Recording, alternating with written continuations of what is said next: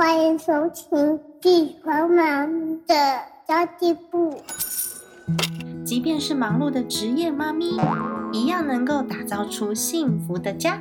从育儿、财务知识到自我成长，我们都要样样精通。我是精算妈咪 Sandy Two，我会在这里透过自己自身经验的分享，以及访谈各个领域的专家达人，让你跟我一起打造属于我们自己的理想生活。Hello，大家好，我是陪你精算生活、创造理想人生的 Sandy Two，今天要来跟大家聊聊 Fire 族财务自由哦。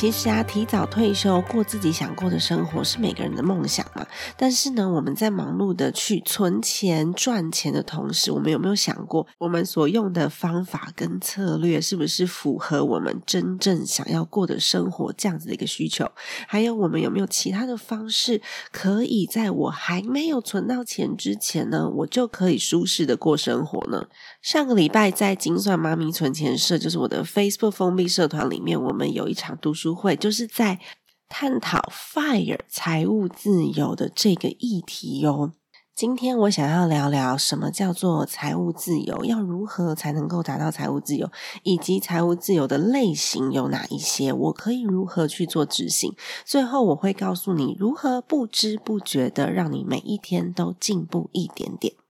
其实财富自由，财富自由四个字，我们真的这几年非常的常听到。但是要退休要存多少钱才够呢？要存多少钱我才能去过我自己想要过的生活？这个问题真的困扰蛮多蛮多人的。大家有没有发现我今天的声音非常的性感？请大家多多包涵喽。如果说你已经知道什么是 Fire 族的话，这一集节目你可以跳过。如果你还不清楚什么是 Fire 族的话呢，在这集节目当中呢，我会告诉大家现在市面上最受欢迎的五种 Fire 族的类型，以及他们各自的定义。Fire 族呢是哪几个单字？不知道大家知不知道哦？F I R E，Financial Independence，Retire Early，是这几个单字的缩写哦。中文的意思呢，就是让自己尽量可以去达到财务的独立，Financial Independence。然后呃，Retire Early，提早退休嘛。财务独立之后，提早退休去过自己想要过的生活。那我们这次读的这一本书啊，《Fire 财务自由》这本书。呢，它其实在讲的呢，就是简约的 Fire 族。那简约的 Fire 族是现在目前市面上所有人讨论最多的一个类型。这个类型呢，大致上就是在鼓励大家把你的储蓄率提高，然后呢，把它拿去投资之后，我们用投资滚出来的这个利息来过生活。因为以往我们都是付出时间工作，然后工作来的这个薪资所得呢，全部都存到银行里面，把钱存起来嘛。那现在呢，我们多了一个选择，是我把钱拿去投资之后，让我的被动收入可以大于生活支出。这时候呢，我就可以。不需要为了钱工作了。那么其实呢，在这样子的一个族群里面，它有一个简单的计算退休金的方式，就是假设我现在的生活，我的年支出是五十万好了，我就把这个五十万啊，去乘以二十五倍。它就是我需要存款的金额了。这个计算方式呢，五十乘以二十五就是一千两百五十万。那把这一千两百五十万放进五个 percent 的投资工具里面，因为其实 Fire 族是从美国过来的嘛。那其实大家投资的标的呢比较多是美国的股市。那它是以美国股市来做计算的，因为美国股市每年的走势大约都是在七个 percent 以上。然后每年领出不超过四个 percent 的金额来支付生活的费用，就可以满足 Fire 族的所有的退休条件喽。理论上呢，这个四 percent 的法则是由一个美国的财务顾问所提出的，因为他分析了大概七十几年的美国股市的数据，然后还有一些大家在过退休生活的案例，然后发现呢，每年我只要乘以我自己的年花费乘以二十五倍，然后投入五趴的工具，提取不超过投资组合四个 percent 的金额，理论上这笔钱应该就可以安然的用到退休，而且会用不完。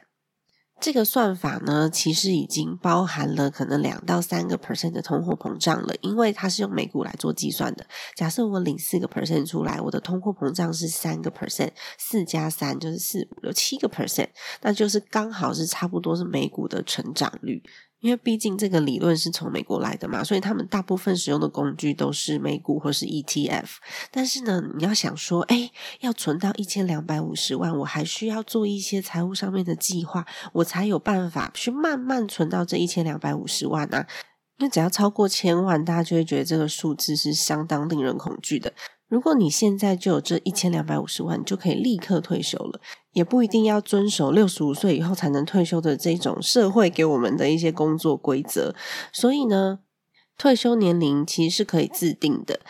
那么你要几岁的时候可以存到这一千两百五十万呢？其实也有一个存款的路径。那我之前的课程当中，我的线上课程其实有提到说，假设我今年是三十还是三十五，那我在六十五岁之前，我要存到这一千多万，我要做一些什么事情？那它的本金需要多少？我需要用什么样子的工具？那你回推过来，你就会发现，如果我们把存款的期限把它拉长到三十年，我存到这一千多万的本金，可能只需要六百万、七百万左右，看我们使用的工具。也就是说，越早存钱，就可能可以越早退休。那第一种这种所谓的简约 fire 族啊，是比较推崇我把所有的钱都先存起来，把储蓄率提到最高，我牺牲现在的生活去换来提早退休。但是呢，Cindy Two 觉得这个方法很不适合有家庭的人，原因是我们可以在单身的时候。住阁楼吃泡面，不在乎自己的健康。但是如果我们已经是一家之主了，或者是家里面的经济来源，甚至是家人的依靠，这时候呢，我们就不可能把所有的钱全部拿去存起来，然后把自己生活过得没有什么品质。因为我们还是要顾到周遭的家人跟孩子。这样子的 Live Fire 的退休方式，可能就比较不适合我们，因为他提倡的是，我不需要担心我现在的。生活，我把我的支出负担减到最低最低，然后在最快最短的速度里面存到我的退休金，然后让我可以越早退休越好。所以这个简单的公式就提供给大家来做参考。因为人生的变化很多，有可能今天哎忽然发现自己怀孕了啊。糟糕！我原本预估的这个退休金跟存款计划好像已经不太够支付了，那怎么办呢？或是有可能会有一个家里面家庭的意外，例如说长辈需要长期的医疗照顾，所以其实他还是需要一些综合的财务规划，不是说单纯的存到二十五倍这么简单的。那么接下来 c i n d y Two 要介绍的这三种 Fire 族群呢，我觉得更适合我们现在立刻去执行。嗯，一个就是 Brista Fire，它比较像是。一个主动收入加被动收入的组合，也就是说呢，假设我一年的支出是五十万好了，我现在的被动收入只要超过二十五万，也就是我年支出的百分之五十，我就可以先离开自己的工作，然后去建造我想要的未来，去做一些我比较想要做的事情。让自己的生活可以过得比较好。假设我现在因为我需要很多的现金，假设我现在的薪水是六万块好了。那如果说我的被动收入每个月已经有三万了，那我是不是只需要赚三万就好了？这时候在选择工作跟我自己想做的事情的时候，薪资就不会是第一个阻碍你的考量了，因为薪资只需要一半嘛，甚至你可能只需要用兼职的方式就可以去。过自己想要过的生活，它是一个主动收入加上被动收入的组合。我觉得这个方式也蛮好的，可以给大家参考。因为如果说我们要完完全全靠被动收入过生活，它需要一段很长的时间来做储蓄。那在这段时间里面，我们可能就是为了追求钱、追求薪资，然后过得很不开心。但假设呢，这个目标金额只剩下一半，哎，听起来好像可行度就蛮高的哦。我觉得这个方式非常值得大家来参考。那第三种类型呢，叫做 Cold Star Fire。那小资族群的，我们比较难去达到这个境界，因为他适合的这种类型，就是本来自己身上就有一大笔现金的人，可以直接丢到投资工具里面，然后我就立刻有了这笔钱。但是我为什么还是想要跟大家讨论这个项目？因为有时候啊，我们都会有那种哎一次性的大笔收入进来，对吧？如果你接了一个很厉害的专案，或者是中发票。呃，中乐透虽然几率很小了，但是我们常常会听到说，哎，中乐透的得主不知道这个钱要怎么花，然后到最后钱花完了，然后自己的生活也没有过得很好。就像我之前有听到，我有一个朋友，他说他的前同事曾经乐透中了一笔钱，然后他就拿那笔钱哦，想要模仿人家做杠杆。然后就跑去买了两间房子，付了两间房子的头期款，到最后因为他自己的现金流卡住，然后付不出贷款，所以两间房子也都没有了。他那笔钱就是等于。一江春水向东流，所以有时候我还是会做做梦。我做的这个梦的类型可能比较切实际一点啦。我就会想说，哦，我如果做了一个大的专案，然后他一次可以给我个呃几百万或是千万的收入，这是一个想象。千万收入可能真的要靠乐透，但是如果说接了一个很大的专案下来之后，我钱要花在哪里？哎，这件事情呢，可以值得大家去思考一下。我们如果提早有这样子的一个计算，然后就提早呢，你就知道说你每个目标账户里面你要存多少钱。像我自己就有好几个目标账户嘛，不只是退休金，还有小朋友的教育金，还有梦想基金，还有我自己想要做一些其他规划的这些基金。每个账户我都知道它的目标在哪里，然后我都知道呢，我要存到多少钱就刚刚好够，我就可以在我这一大笔钱下来的时候，我知。知道要怎么分配它，这时候呢，我们就可以提早完成我的所有目标计划。可能没有办法说所有的目标计划全部都一次完成，因为毕竟你看，光退休金就要一千多万，它是一个真的蛮大的金额。但是至少呢，我在。支付当下的这些生活开销的时候，已经可以用我目标账户滚出来的这些利息，或是这一些投资的收益，我就可以把生活过得更轻松，然后也可以专注在我自己想要做的事情，还有我自己的理想上面。那这些工具其实蛮多的啦，然后像刚刚有提到的美股，或者是你自己擅长，如果是擅长做台股，或是有一些可能是海外的房地产，或是你在呃台湾这边。自产啊，或是做二房东啊，或是有一些那个海外的储蓄险，其实都是一个还不错的标的物，都会产生一些时间上面给你的红利跟复利的效果。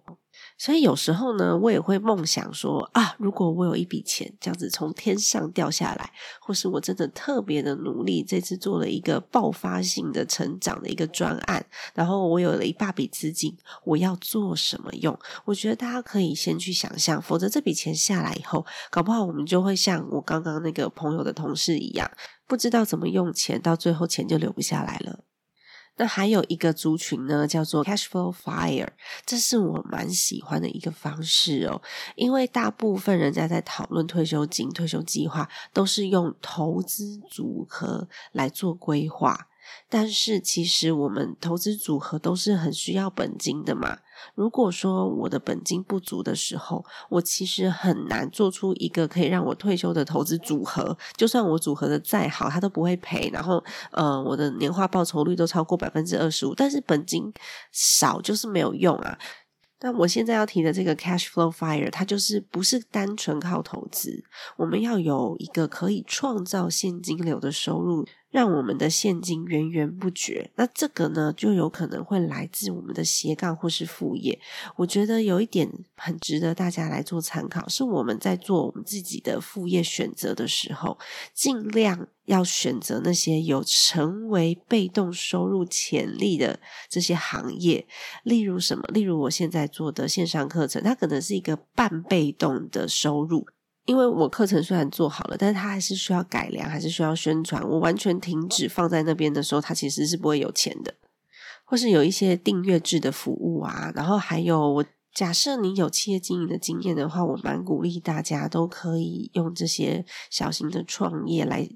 创造你的被动收入。假设你可以把这间公司变得自动化。它只要老板不在，也可以自动运转的时候呢，它就有成为你半被动收入的潜力。因为我们还是要去维护它嘛，不可能像股票什么放着，但是它有半被动收入的潜力，而且它的收入的速度一定会比你投入一个五趴的投资工具还要再快速一点。那其实还有一种就是退休的方式，叫做 Fat Fire，Fat 就是很肥很胖的那个 Fat。它适合的族群是你，如果生活品质想要非常好，然后生活想要过得很奢华的人，他就是要靠你主动收入非常非常高，然后去存到一个非常多的退休金，然后把它放到你的投资组合里面去，然后也是利用滚出来这些利息来过生活。这个族群我们这边就先不讨论，因为我觉得执行难度是蛮高的，因为它的首要条件就是你现在就是高薪族群了。其实大部分的人啊都不会只有一种类型，因为其实昨天在做读书会的时候，就会有人问说：“哎，可是我好像不属于任何一个类型。”哎，没错，我们不用选择一个类型，大部分呢，我们都是好几种类型去做配搭的。我来分享一下我自己的策略哦。我自己最理想的计划是我现在有主动收入，我持续按照我的计划，比如说我的计划是六十五岁之前我要存到退休金，我按照我现在的。进度持续的去存钱，然后透过复利慢慢的累积，然后再搭配上 cash flow 的这个 fire 计划，就是创造一些有现金流的半被动的事业，透过副业来加强我存款的速度。所以我已经知道喽，光是靠我主动的收入，我至少可以六十五岁的时候存到退休金。但是再搭配上我的副业收入，我可能可以把存到退休金的时间再往前拉，可能可能可以拉到个五十岁吧，我不知道，这是我自己一个美好的想象。但是这当中有一个很重要的重点，是我不牺牲家人的生活品质，所以我。最稳当的计划就是我六十五岁退休，然后我把我所有的目标全部都设定好，那至少我六十五岁之前可以达成。所以去搭配一个副业的半被动收入的计划，我可以提早让我所有的目标呢，可以再往前一步，让我自己有可能不需要辛苦到六十五岁。那假设我只差了那么一点点的时候怎么办呢？我就可以使用 Brista Fire 的工作模式，我的被动收入超过年支出的百分之五十，或者是甚至你要保守一点，你可以设定到七十。那这七十可能大部分就是生活费啦。那我只需要做一些额外很开心的事情，来赚取一些娱乐或是公关的费用，然后我的本金就可以自己去去滚滚滚滚到退休。这就是我自己现在正在执行当中的策略喽。当然，我最想的还是那种可以执行一个很漂亮的专案，然后一次性收入很高，我就把它全部都放进投资工具里面。但这执行难度真的太高了，而且我们都是善良的人，不会去做黑心的事，所以其实呢，想一想就好了。但是我觉得你还是要去可以思考看看，假设我今天有一笔钱的时候，我会如何去运用它？假设一次给你一百万，或是一次有一笔可能五百万下来的时候，你到底会如何去分配？这就很考验我们自己做金钱的规划，否则就会跟我刚刚提到这个朋友的同事一样，他有了一笔钱。下来反而让他的人生过得更不好了。那最后呢，我们上礼拜读的这本书里面啊，它还有一项我觉得蛮值得跟大家来分享的，就是利用全职工作当跳板。因为其实全职工作呢，它有比较稳定的收入，所以你可以稍微放心一点去发展你自己副业，跟比较放心一点去做其他的投资工具的运用哦。那通常呢，在比较好的公司、大公司里面，都会有免费的教育训练。通常我们出去上这些课啊，动辄都要两万、三万以上，然后甚至有更贵的课程，可能要六万、八万。所以免费的教育训练呢是非常珍贵的，千万要记得要把握。然后其实还有一个我很想要分享的是，书里面虽然没有写，但是我觉得很重要，是我们在职涯当中累积的所有的人脉资源，跟我们所有可以去承受失败经验的这个资源。因为我们在大公司当中，我今天做的这个专案，假设真的失败了，那是其实是公司在承担亏损，但是假设是我们自己。当老板，我们失败了，那就是我们自己要承担亏损。所以在你还有全职工作的时候，尽量去尝试，尽量去付出，然后呢，尽量让自己练习有老板的思维，然后你就可以在公司的磨练这些这些年这些时间。容错率会比较高的时候呢，我们先去累积自己足够的经验跟人脉。因为如果你还有一张名片在身上，其实我们很好去对接资源跟认识人。但如果你只是自己一个个人工作者，这时我们要去多认识一些人就很难了。通常你就需要运用的是你先前的累积。因为你现在只是一个个人嘛，你个人去做业务开发的时候，其实是困难的。因为有很多的公司，他们只对公司，然后有很多的公司，他对公司之外，还要看你是什么公司，这一点蛮重要的。哦。那接着是公司有一些呃团体保险啊，或是有一些免费的福利，像我有朋友是在上市公司工作的，他们公司就有免费的咖啡，没有 Google 那么开心那么爽啊，但是呢福利也不错。然后免费的健身房，他就是在健身房里面。洗好澡，然后游个泳，最后呢，再去公司的这个这叫什么 cafeteria，然后去打包自己的晚餐。那这些都是公司原本就有提供的资源，不需要额外花钱的。它就是所谓的公司福利啦。那假设透过这些公司福利，我一天省一百块，那三十天其实也省了三千块。那么是三千块，如果是十个月的话，就是三万块了。其实也蛮多的耶。那最后呢，我想要跟大家分享的是，让自己不知不觉的进步的一些小 paper。其实呢，就是有意识的过生活啦。当我们知道自己生活的目标、存款的目标，就是一切都设定目标就对了。然后在生活当中，你就会不断的去调整脚步，去对标。所以我觉得这件事情就蛮重要。如果你觉得看一本书很难，那么其实你可以看一页书。那你如果觉得做一百个仰卧起坐、俯卧撑很难，那其实你可以先做五个。所以，其实我蛮鼓励大家要设定目标，但是不要设定目标之后就强迫自己努力，强迫自己打拼，然后强迫自己反正定好闹钟，我六点一定要起床，我就一定得起床，然后热血沸腾，因为。这样子通常都维持的时间不会很长，我们需要长时间可以持续下去的动力。所以呢，不管你的目标是什么，你想要运动、想要阅读、想要早起，然后想要存到自己的第一桶金，然后想要时间自由，我们都可以在自己舒服的情况之下，慢慢的去实现，不要急，慢慢的去实现。因为唯有慢慢的实现呢，你才不会觉得不舒服，你才不需要用强大的意志力来支撑你自己去实现目标，因为只需要往前一小步就可以了。那当你适应的时候，你再往前再跨两步，那再适应了，你再往前再跨三步，其实就可以让你去达到你想要的目标，而且是一直不断的在前进的。慢没有关系，最主要重点就是。要持续的前进，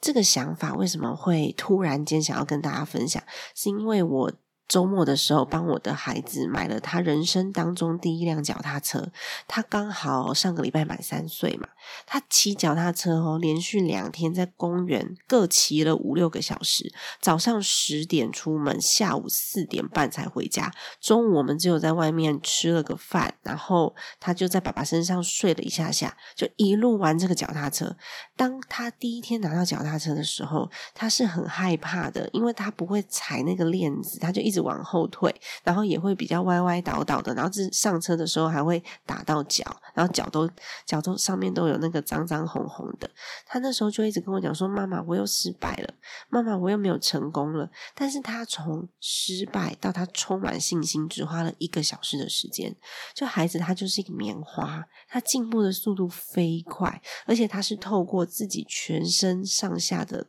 体验、观察。跟模仿，他去感觉到他应该要怎么样驾驭那一辆车子。然后呢，就飞快的进步了。所以其实小孩子他的学习，不管是他呃对物品的理解，或是对一个情境上面的使用，或是语言上面的使用，他都是从体验跟观察来的。所以身为大人，我们也是哦。我们做好一定的目标规划之后，不是用脑去思考而已，我们也要试着放松自己，然后让自己去当个孩子，真的去。体验一下你周遭的东西，那搞不好不知不觉的就突然开窍，就突然都会了。因为我们是利用自己的五感打开，然后我才能看到我想要学习的这个人，他的背后是怎么样让他去组成他今天的成就的，而不是只看到他成就的表面。这就是把你的感知打开。然后，当你设定好目标之后呢，我们一天进步一点，往外迈出一小步就好了。不要让自己很辛苦的去用强大的意志力去支撑你完成目标，因为。走得远才是真的，能够持续下去才会真的达到目标，才会真的笑到最后。好的，今天的分享就先到这边结束啦。如果你觉得今天节目的内容还不错的话呢，请你给我一个五星好评，然后也欢迎你到我们的 Facebook 社团“精算妈咪存钱社”里面去。我们可以拥有更多丰富的讨论哦！大家想要开启什么议题都可以哟。好的，家庭理财就是为了让生活无虞。分享这期节目，让更多的朋友透过空中打造属于自己幸福的家。我们下一集再见喽，拜拜。